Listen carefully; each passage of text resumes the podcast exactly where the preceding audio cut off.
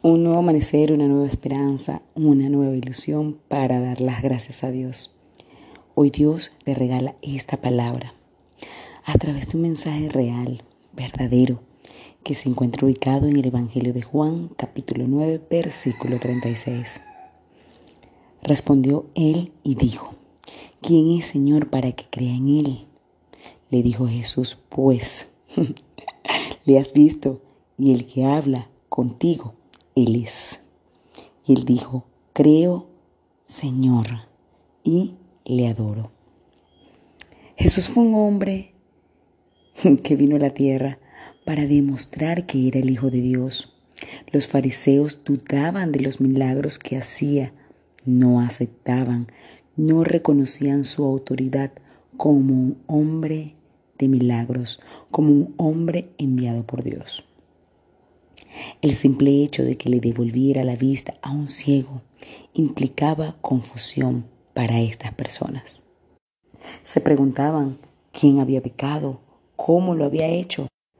Atacaban al ciego, dudaban, le preguntaban una y otra vez. Pero sabes qué? Nadie pecó, nadie falló.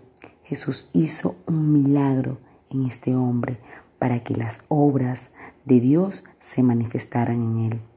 Era necesario demostrar que Él era el Hijo de Dios. Jesús hizo lodo para sanarlo.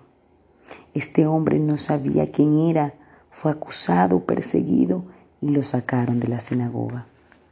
Pero Jesús habló con él, con este hombre que había estado en condición de ceguera.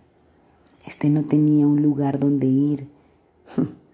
por haber creído, por haber permitido que Jesús le diera una salida. Lo tenían confundido. Jesús le preguntó si había creído en él. Y esas fueron las respuestas.